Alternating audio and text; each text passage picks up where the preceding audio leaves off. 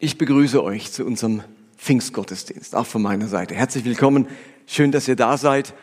Und heute kommt die vorletzte Predigt in unserer Reihe Geist erfüllt Leben. Wenn zur Liebe die Kraft kommt, wo es um diese Mischung geht, diese wunderbare Mischung aus progressiv Glauben und Geist erfüllt Leben.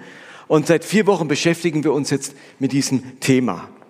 Und nichts ist so eng verbunden mit einem geisterfüllten Leben wie Pfingsten, wie dieses Pfingstfest, das wir heute Morgen miteinander feiern. Und besonders für die ersten Jünger war dieses Pfingsterlebnis von ganz großer Bedeutung. Und die Frage ist, was haben die Jünger bis an dieses Pfingstfest hin erlebt? Was hat bisher ihren Glauben geprägt? Was hat Jesus mit dem Glauben dieser jüdischen jungen Männer gemacht?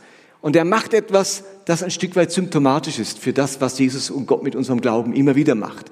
Nämlich, ein Stück weit wird Glaube immer wieder auseinandergenommen und zusammengesetzt. Und durch die Nachfolge Jesu haben die Jünger einen voranschreitenden, ich nenne das einen progressiven Glauben entwickelt. Sie haben eine Art Dekonstruktion, ein Auseinandernehmen ihres Glaubens erlebt. Also so manches von dem, wovon die Jünger als jüdische Männer, die hatten ja eine Tradition, die kommen ja nicht aus dem Nichts, die sind ja nicht so, bisher hatten wir mit Gott nichts zu tun, jetzt kommt Jesus und wir glauben plötzlich. Die haben natürlich eine lange jüdische Tradition, wo sie einen Alltag hatten, einen jüdischen Alltag, wo sie gewisse Glaubensgewohnheiten, Rituale und Feste und so weiter eingepflegt äh, haben, gelebt haben, die hatten feste Überzeugungen. Und so manches, von dem sie bisher überzeugt waren, wird von Jesus ein Stück weit eingerissen. Die Jünger der Pharisäer fasteten, und das war ein wichtiges Element jüdischer Spiritualität, die Jünger Jesu fasten nicht. Bisher haben sie sich strikt an die Speisegebote gehalten, eine Säule jüdischer Frömmigkeit, und Jesus erklärt alle Speisen für rein. Bisher haben sie als fromme Juden sich strikt ferngehalten von Sündern und Zöllnern und anderen Menschen, die als unrein galten. Und jetzt essen sie ständig mit denen. Sie haben bisher gedacht, der Messias tritt als König auf und vertreibt die Römer. Und jetzt steht dieser Jesus kurz vor seiner Hinrichtung. So vieles von dem, was sie bisher geglaubt haben, wird von Jesus auf den Kopf gestellt. Und die Pharisäer und die Schriftgelehrten sahen in dieser Veränderung des jüdischen Glaubens so eine große Bedrohung, dass sie alles unternommen haben, den Jesus aus dem Weg zu schaffen. Und gleichzeitig haben bis zu diesem Pfingstfest die Jünger auch ganz viel Wiederaufbau oder Rekonstruktion ihres Glaubens erlebt. Mit jedem Ich aber sage euch aus dem Munde Jesu formuliert er neue Überzeugungen und bringt er neue Betonungen. In der Bergpredigt formuliert Jesus entscheidende Werte des Glaubens, die jetzt er mit sich bringt. Äh, genau, also eben bisher galt das oder bisher war das euer gewohntes, vertrautes Bild und ich zeige euch jetzt etwas ganz anderes. Jedes Gleichnis über das Himmelreich und jede Heilung verändert ihre Sichtweise über Gott und über Gottes Herrschaft, über das Reich Gottes. Und Jesus erzeugt in ihnen eine ganz neue Perspektive über Gott, was Gerechtigkeit bedeutet, über Erbarmen, über Rein und Unrein und über die Zukunft des Volkes Israels und der ganzen Welt. Die, die Jünger erleben so einen klassischen Glaubensumzug. Vieles was sie bisher als Juden geglaubt und gelernt haben, das nehmen sie mit in die Nachfolge Jesu. Ja nicht so, dass Jesus alles auf den Kopf gestellt hat. Ganz vieles, der Großteil, nehmen sie mit in ihre Nachfolge Jesu. Manches, was sie bisher geglaubt haben, das müssen sie entsorgen. Und so manches, was Jesus sagt, was er lehrt und was er tut, müssen sie sich ganz neu in ihrer eigenen Nachfolge aneignen. Das ist die klassische wenn ich es modern ausdrücke, Dekonstruktion und Rekonstruktion. Jetzt reicht es aber nicht aus, den Glauben der Jünger ein Stück weit auseinanderzunehmen und neu zusammenzusetzen. Dekonstruktion und Rekonstruktion reichen nicht aus. Es braucht ein drittes Element und das ist die Infusion ihres Glaubens. Die Infusion des Glaubens, jetzt ein Bild, das ich aus der Medizin entliehen habe, wo ihnen letztlich der Heilige Geist eingegeben wird, in sie hineingegossen wird. Also das ist mir der, der entscheidende Punkt in dieser ganzen Predigtreihe. Dekonstruktion, Rekonstruktion, Weiterentwicklung des Glaubens ist alles wunderbar. Ich bin ein großer Fan davon, ein Anwalt dafür. Aber das reicht am Ende noch nicht aus. Es braucht ein Element, und das können wir gar nicht so machen. Da konnten auch die Jünger damals nichts machen. Das Pfingstfest wurde ihnen geschenkt.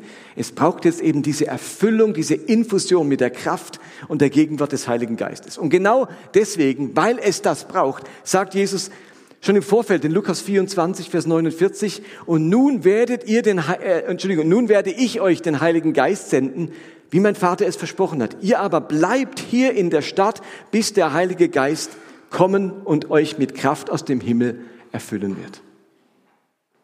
Wenn Jesus sagt, bleibt hier in der Stadt, bis der Heilige Geist kommt, dann möchte er damit erst einmal allen menschlichen Eifer bremsen und macht den Jüngern deutlich, Augenblick mal, ihr müsst nicht gerade loslegen.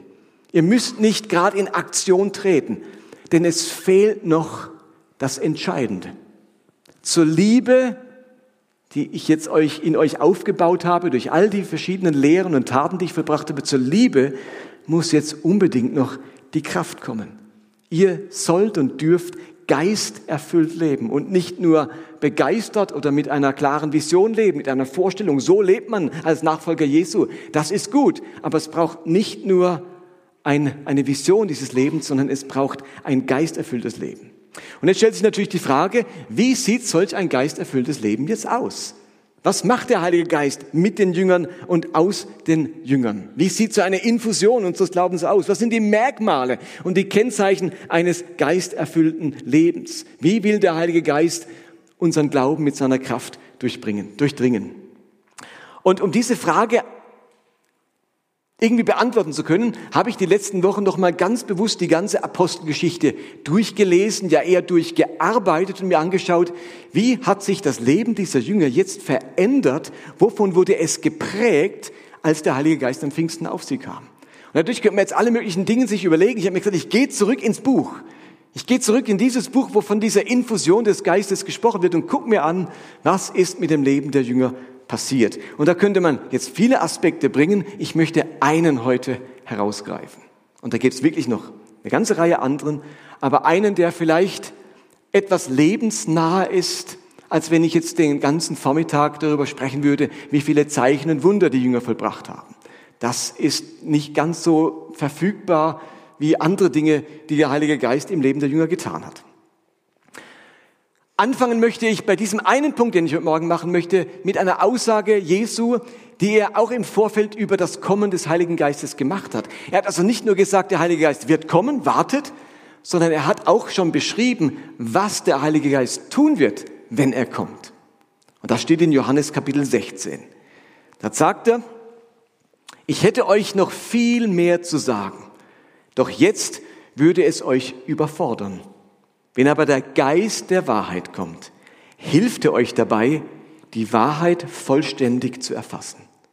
Denn er redet nicht in seinem eigenen Auftrag, sondern wird nur das sagen, was er hört. Auch was in der Zukunft geschieht, wird er euch verkündigen. Er wird mich verherrlichen, indem er euch alles offenbart, was er von mir empfängt. Wenn der Heilige Geist kommt, also das Kennzeichen eines geisterfüllten Lebens ist es, dass man die Wahrheit mehr und mehr erfasst. Jesus hat seinen Nachfolgern eben noch so vieles zu sagen. Das wäre absolut überfordernd. Das kann er nur schrittweise tun. Der Geist wird in alle Wahrheit hineinführen. Wir dürfen wachsen in unserem Erkennen, in unserer geistlichen Erkenntnis. Der Geist will uns lehren, was Jesus sonst noch zu sagen hätte. Das macht aber deutlich, eben, dass wir in den Evangelien nicht alles haben, was Jesus zu sagen hätte sondern das scheint so zu sein, dass ab dem Kommen des Geistes Jüngerschaft, Nachfolge Jesu davon geprägt ist, dass Menschen bis heute immer wieder in mehr Erkennen und Wahrnehmen von Jesus hineinwachsen. Und das müssen ja nicht nur Erkenntnisse sein, die grundsätzlich global die ganze Welt betreffen. Eine Erkenntnis, die immer für alle gilt. Es können ja auch Wahrheiten sein, die speziell für mich gelten, die für mein Leben wichtig sind, die mich in mehr Wahrheit und Wahrhaftigkeit und etwas, das sich bewahrheitet in meinem Leben hineinführt. Und das macht auch deutlich, dass die Wahrheit auch noch mal größer ist als die Bibel. Ist uns das bewusst? Die Wahrheit ist größer als die Bibel. Jesus sagt ja nicht, dass die Bibel uns in alle Wahrheit hineinführt, sondern der Geist führt uns in alle Wahrheit. Und Johannes selber schreibt, eben, wenn, wenn ich alles aufschreiben wollte, was Jesus noch getan und gesagt hat, die Welt würde die Bücher nicht fassen, die zu schreiben wären. Damit will er ausdrücken, das ist nur ein Ausschnitt. Die Bibel kann nur einen Ausschnitt festhalten. Das ist nicht alles. Die Wahrheit ist größer als die Bibel. Und deswegen sagt Jesus, wenn der Geist kommt, dann werdet ihr hineingeführt in, in auch neue Erkenntnisse, in Dinge, die in euch reifen und die bisher in dieser Art und Weise vielleicht auch noch nicht bekannt waren. Und durch alle Zeiten und Generationen hinweg spricht Gott nicht nur durch die Bibel zu Menschen, sondern er spricht durch seinen Geist zu Menschen und erzählt ihnen Dinge, was sich in ihrem Leben bewähren wird. Ich nenne das die Inspirationskraft des Heiligen Geistes. Also was Jesus hier redet, dass der Geist tun wird, ist, er wird uns inspirieren. Nicht nur die Bibel wurde inspiriert, sondern wir werden inspiriert durch denselben Geist. Also geisterfülltes Leben ist inspiriertes Leben. Es ist das Merkmal eines Lebens mit dem Heiligen Geist, dass so eine Art von Inspiration stattfindet. Ein geisterfüllter Mensch hat immer wieder Momente, an denen er zutiefst Wahrheit erkennt, Weisheit erfährt, Inspiration erlebt. Das gilt nicht nur für Theologen, das gilt eben, wie gesagt, nicht nur für die Bibel. Gott traut das jedem seiner Kinder zu dass der Geist ihn in Wahrheit hineinführt. Das macht uns ungeheuer mündig. Also Pfingsten ist auch eine, eine, eine, äh, ein Mündigmachen all der Nachfolger. Für mich sind diese Inspirationsmomente durch den Heiligen Geist vielleicht das beglückendste meiner Gottesbeziehung. Ich nenne das auch gerne geistliche Wiki-Momente. Kennt ihr den Wikingerjungen Wiki noch? Der dann so ich hab's. Es sind diese Ich hab's Momente. Der ganze Wikingerstamm steht vor einem Problem, einer riesigen Aufgabe, einer unlösbaren Herausforderung und Vicky hat plötzlich eine Eingebung. Ich hab's. Es geht um diese Ich hab's Momente im Leben, diese Eingebungen. Gott redet zu uns normalerweise nicht mit hörbarer Stimme. Also ich gehöre nicht zu denen, die das erleben. Es landen noch keine anonymen Briefe in unseren Briefkästen mit Lösungen und Antworten. Und es erscheint wahrscheinlich auch kein Engel im Schlaf. Und trotzdem glaube ich, dass Gott uns Eingebungen, Inspirationen, Erkenntnisse, Lösungen, Erleuchtungen und neue Perspektiven schenken kann. Das können Erkenntnisse sein, die ein geistliches Thema vertiefen. Es kann eine Bibelstelle sein, eine moralische Frage, ein Verständnis von Gott, von Glauben, von Gemeinschaft, wo wir plötzlich etwas kapieren, wo wir mit einem Gedanken inspiriert werden und plötzlich klärt sich etwas, das uns bisher nicht deutlich war. Es kann aber auch Inspiration für unsere ganz praktischen Alltagsdinge sein, für unsere Erziehung, unsere Arbeitsstelle, eine Inspiration für unsere Ehen, für unsere finanzielle Situation oder für unsere Beziehungen, egal welche Alltagssituation. Ja, Wahrheit dreht sich nicht nur um geistliche Wahrheiten, sondern auch Dinge, die sich bewahrheiten in unserem Alltag.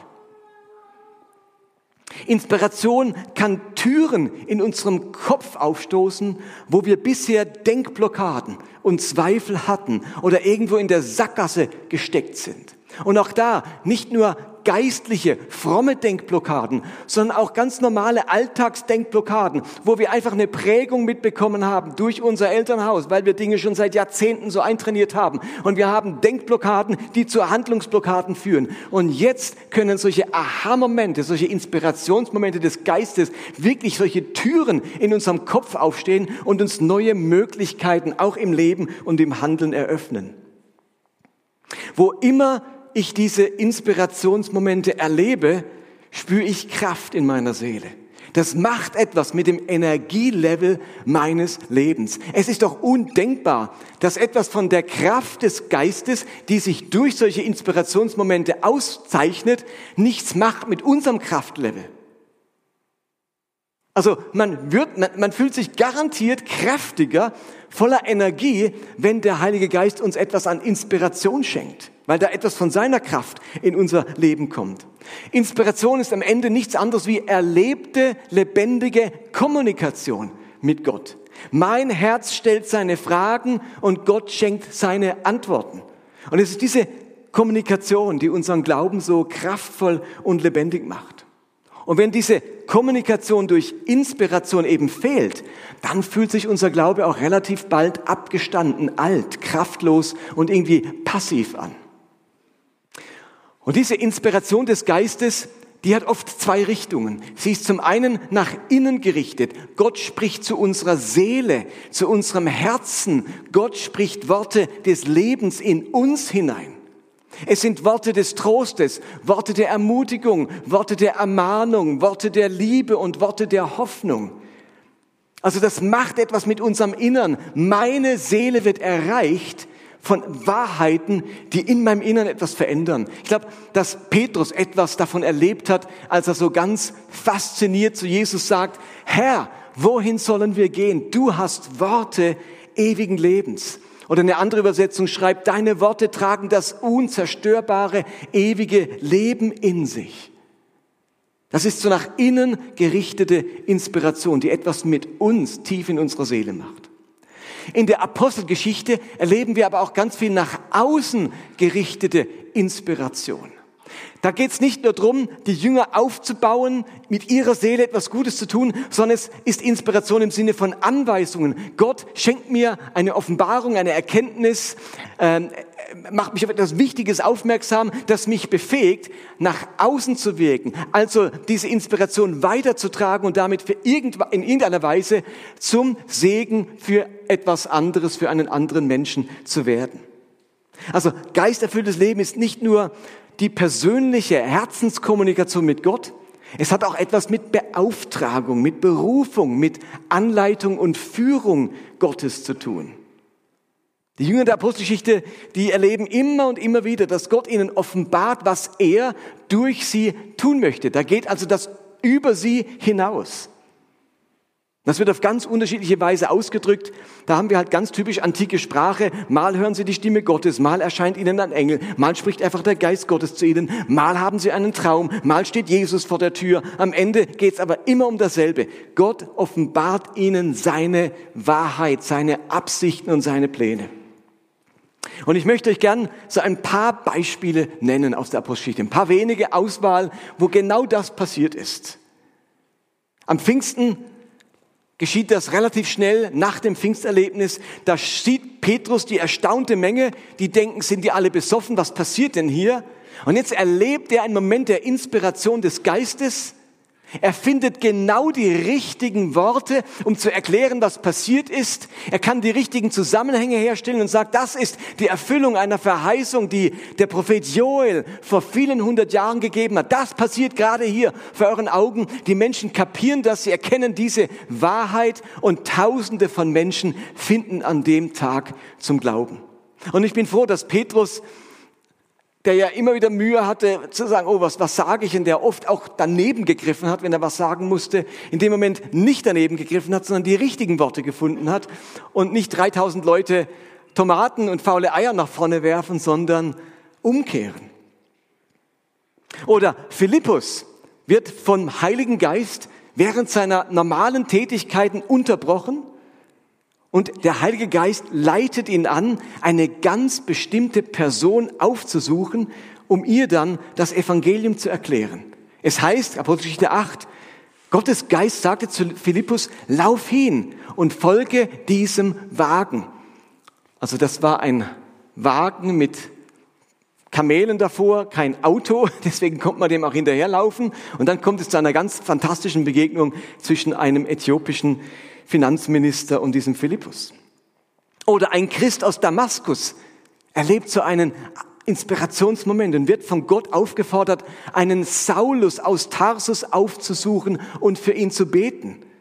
Und es heißt in Apostel 9, in Damaskus lebte ein Jünger namens Hananias. Dem erschien der Herr in einer Vision. Hananias sagte er, steh auf und geh in die gerade Gasse, in das Haus von Judas. Man könnte sagen, geh in die Henke Straße 2 und klingel im ersten Stock. Wäre ganz ähnlich.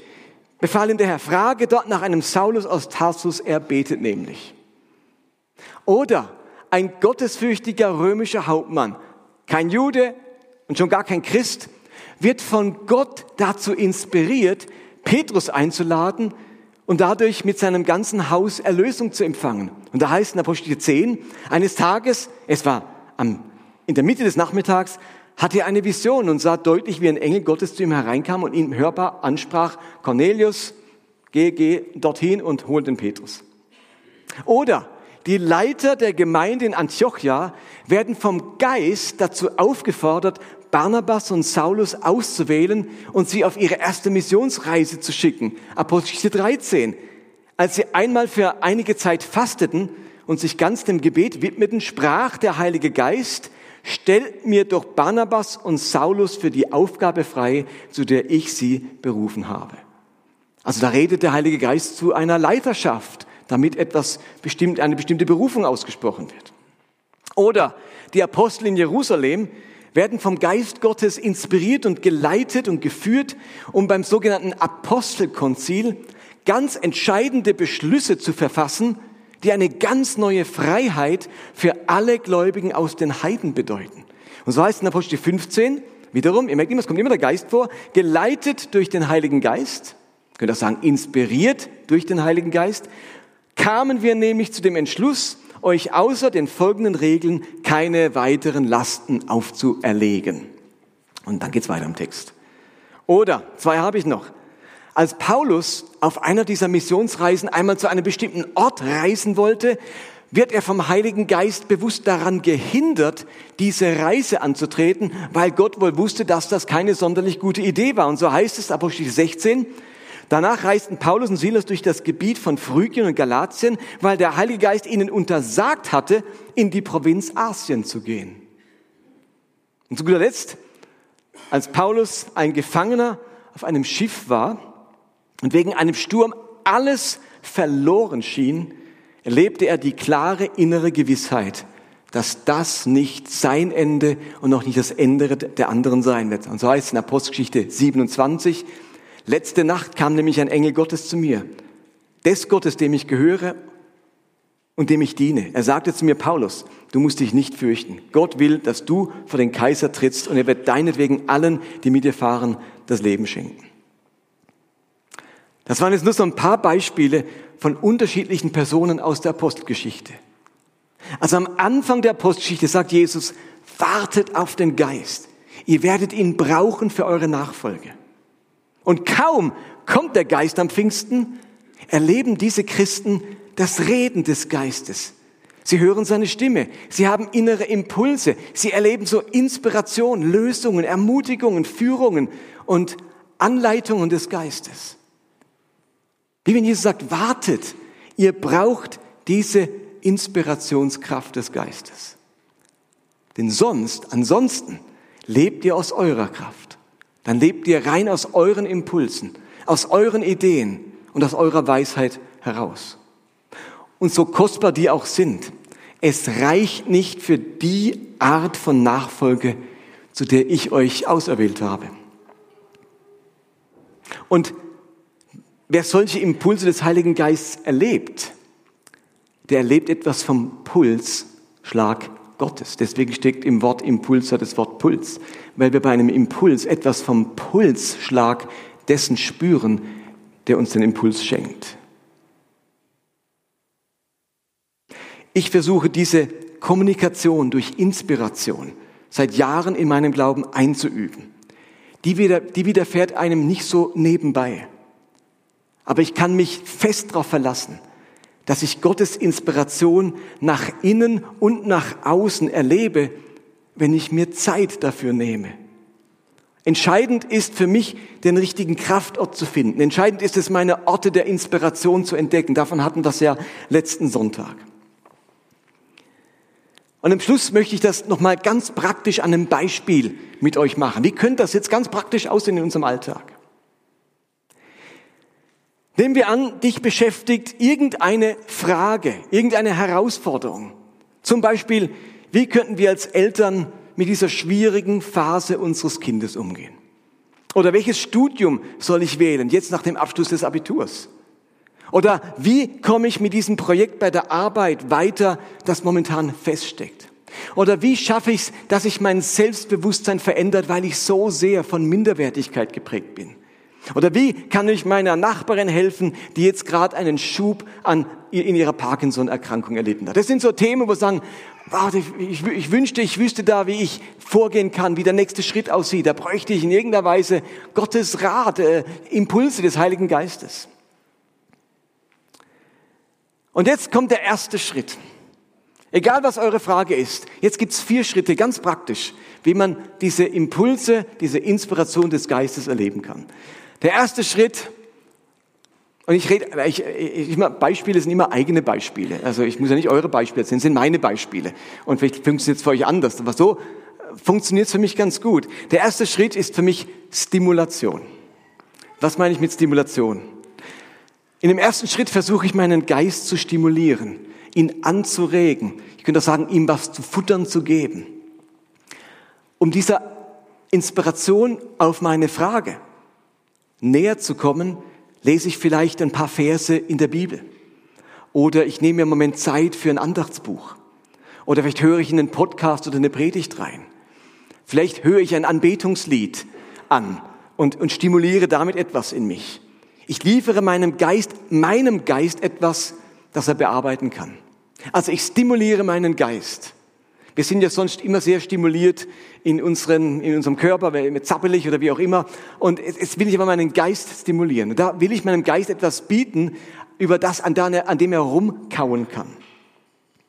Für mich ein wichtiger Schritt. Vielleicht nicht für alle, aber für mich ist die Stimulation ein wichtiger Prozess, damit mein Geist in irgendeiner Form in Gänge kommt.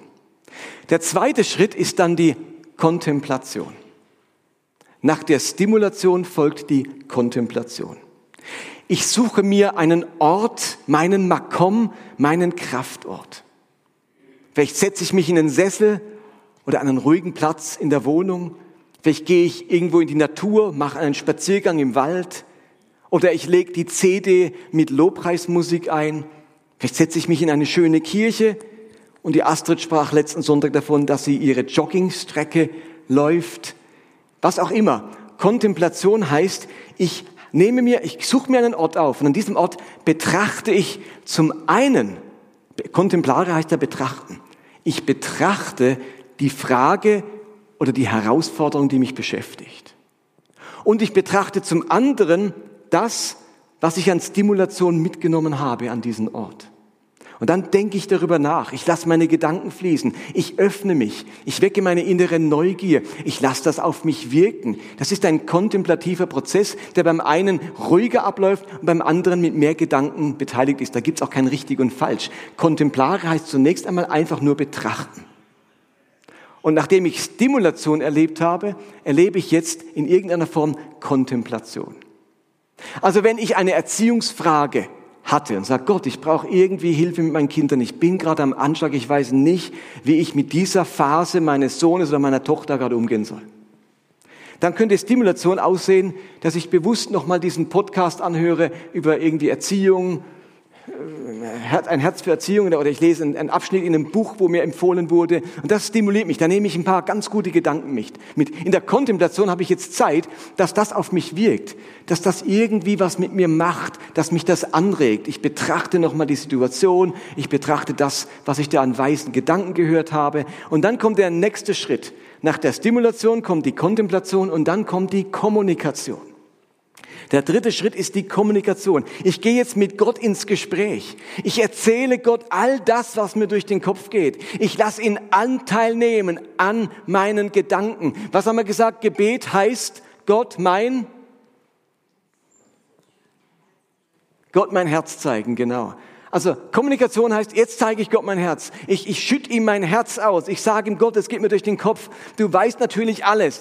Also dieser Vers darf uns nicht davon abhalten, Gott alles zu erzählen, bloß weil es irgendwo heißt, Gott weiß, was ihr bedürft, ehe den ihr bittet. Das ist keine Aufforderung, dass Gott sagt, bitte schweigt, ich möchte es nicht hören. Sondern im Gegenteil, das heißt nur, er, selbst wenn er nicht die richtigen Worte findet, wenn er es nicht richtig ausdrücken könnt, Gott weiß es. Aber diese Kommunikation ist ganz wichtig, dass ich ähm, Gott Anteil gebe an meinen Gedanken, dass ich mit ihm darüber lebe, rede. Ich spreche meine Überlegungen vor Gott am besten noch laut aus, ungefiltert, unzensiert, einfach mal raus damit. Beim Beispiel mit der Erziehung sage ich jetzt Gott all meine Sorgen, ähm, was mich wütend macht, was mich hilflos macht, was ich mir wünsche, äh, wo ich anstehe, äh, was ich von Gott erbitte, was ich da gerade gelesen habe, Gott, ich weiß nicht, wie das gehen soll, dass die, ach, das klingt immer so schlau in den Büchern und ich komme und, und so weiter. Ihr seid in Kommunikation mit Gott. Und jetzt kommt der vierte Schritt. Ob der passiert, kann man nicht garantieren. Aber ich habe, ich kann euch Zeugnis davon ablegen, dass in diese Reihenfolge, Stimulation, Kontemplation, Kommunikation bei mir ganz oft am Schluss zum vierten Schritt führt, der Inspiration. Beim Reden mit Gott kommen dir plötzlich Gedanken, Gesichtspunkte oder Perspektiven, die eine Lösung für die Fragen darstellen, die du mitgebracht hast. Oder du findest zwar keine Lösung, aber du erlebst neue Motivation oder Ermutigung für das, was schon da ist. Oder das, was du an Stimulation mitgebracht hast, verwandelt sich in Inspiration. Also ihr habt Stimulation mitgebracht, eine Idee aus einem Buch und ihr denkt, wie soll denn das gehen? Und plötzlich habt ihr eine Idee und merkt, ah, so könnte ich das umsetzen. Eine Denkblockade geht weg und ihr habt plötzlich, stimmt, das, das könnte ich ja auch machen. Und plötzlich habt ihr eine Idee, wie ihr das machen könntet. Das wäre Inspiration. Der Geist verwandelt Bruchstücke oder Gedankenfetzen zu einem Gesamtbild. Der Heilige Geist schenkt dir plötzlich Klarheit in der Komplexität der Situation, plötzlich etwas herauszufiltern, das sich für dich als Weg oder als hilfreich erweist.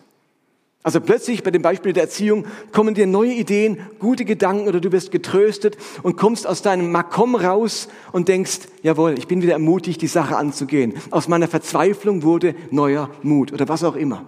Stimulation, Kontemplation, Kommunikation und Inspiration.